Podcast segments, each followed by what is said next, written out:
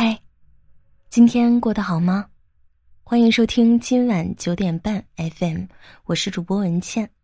今天要和大家分享的文章是性价比最高的养生方式——好好睡觉。作者康康。有很多人不知道自己为什么莫名其妙的长胖了，身体变差了，脾气也变得暴躁。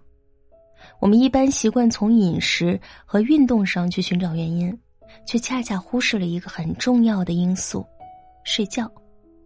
恰如中医所说：“药补不如食补，食补不如睡补。睡得好，才是性价比最高的养生方式。”老话说得好：“一日不睡，十日不醒。”一天熬夜不睡觉，往后的十天。都感觉自己昏昏沉沉、精神不济。人的精力是有限的，经过一天的劳作之后，身体急需补充能量。一个好的睡眠是恢复身体、修养身心的最好方式。李开复曾在总结自己的抗癌历程时说：“患病之后才明白睡眠的重要性。我给身体的第一项承诺与改变，就是好好睡觉。”年轻时，李开复是同事口中的铁人，靠吃咖啡因、药丸抵抗疲劳，凌晨三点还在回复邮件激励员工。每天少睡一小时，人生就多活二十四分之一，是他常和同事说的人生格言。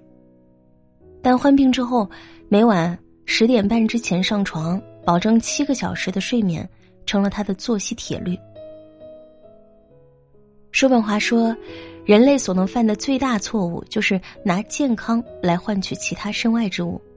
身体对每个人都是公平且诚实的，你呵护它，它便会善待你。在疫情反复的这段时间里，武汉有一位一百零三岁的婆婆治愈出院了，仅仅六天，她的身体便恢复了正常。医生说，这与她本身身体素质好，没有太多基础病有很大关系。网友都羡慕不已，如此高寿，身体竟然没有什么大毛病，还能扛住病毒的侵袭，真的很少见。而这些大部分都归功于他规律的作息习惯。英国睡眠协会曾经做过一项实验，他们邀请志愿者连续五天，分别体验每天只睡六个小时和每天睡八个小时的作息时间。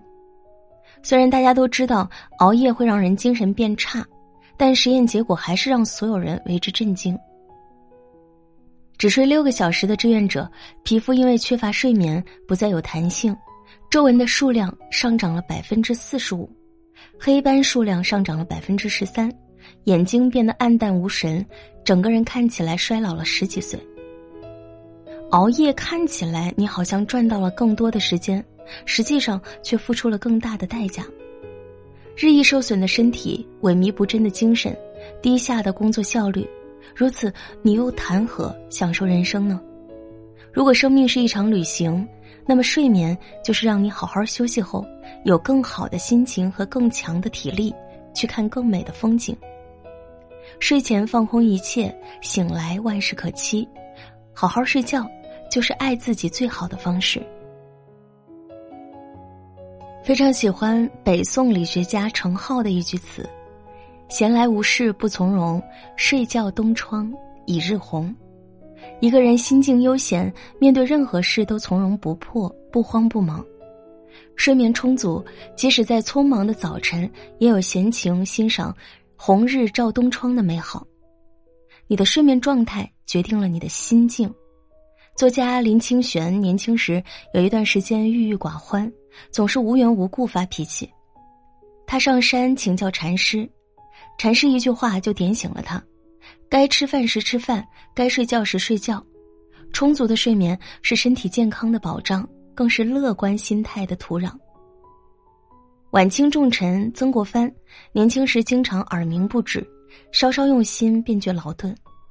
他的脾气很暴躁，时常心直口快，得罪了不少同僚。咸丰七年，曾国藩向皇帝要官不成，反遭罢免，父亲又突然在家乡去世，愕然、愤满、悲伤、郁闷，各种情绪积压在心头。不到一月，他就从威风凛凛的大将军变成了瘦弱不堪的小老头。家人寻遍名医无果，无意间曾国藩得到碧云观筹道长点拨：“心可静，气可定，万愁尽逝。”曾国藩幡然醒悟，他彻底改变了自己的生活方式。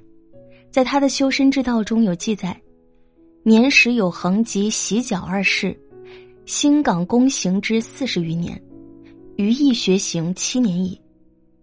长时间坚持早睡早起，让他的气色变得越来越好，心态也更加稳定。后来二次出山，顺利平定太平天国，又得到了朝廷的重用。曾国藩说：“早起可以振奋精神，能够坚持早起的人，一般都会早睡。”良好的作息给身体带来的愉悦感受，也是一个人源源不断的自信来源。良性循环的人生从此打开。杨绛先生在《走到人生边上》写道：“人生实苦，终其一生，我们都要不断的修炼灵魂，完善自我。人生不如意之事十之八九，我们要有重塑生活的能力，睡觉便是最好的方式。”日本作家村上春树，每天九点准时就寝，早上四五点起床写作。他的作品遍及世界各个角落，七十岁还保持着罕见的少年感。好好睡觉，让他活出了属于自己最好的状态。主演火爆电视剧《人世间》的演员宋佳，虽然已经四十二岁，但状态和身体一直很好，演技和实力也让人钦佩。他在某节目中坦言，自己保持饱满工作状态得益于好的睡眠习惯。他睡觉时从不把手机带进卧室，睡前不看手机、不玩游戏、不看资讯。正是因为这些好的习惯，保证了好的睡眠质量。睡眠革命中说，一个真正厉害的人会主动控制自己生活的节奏，提高自己的睡商，如此才能永远以积极的心态。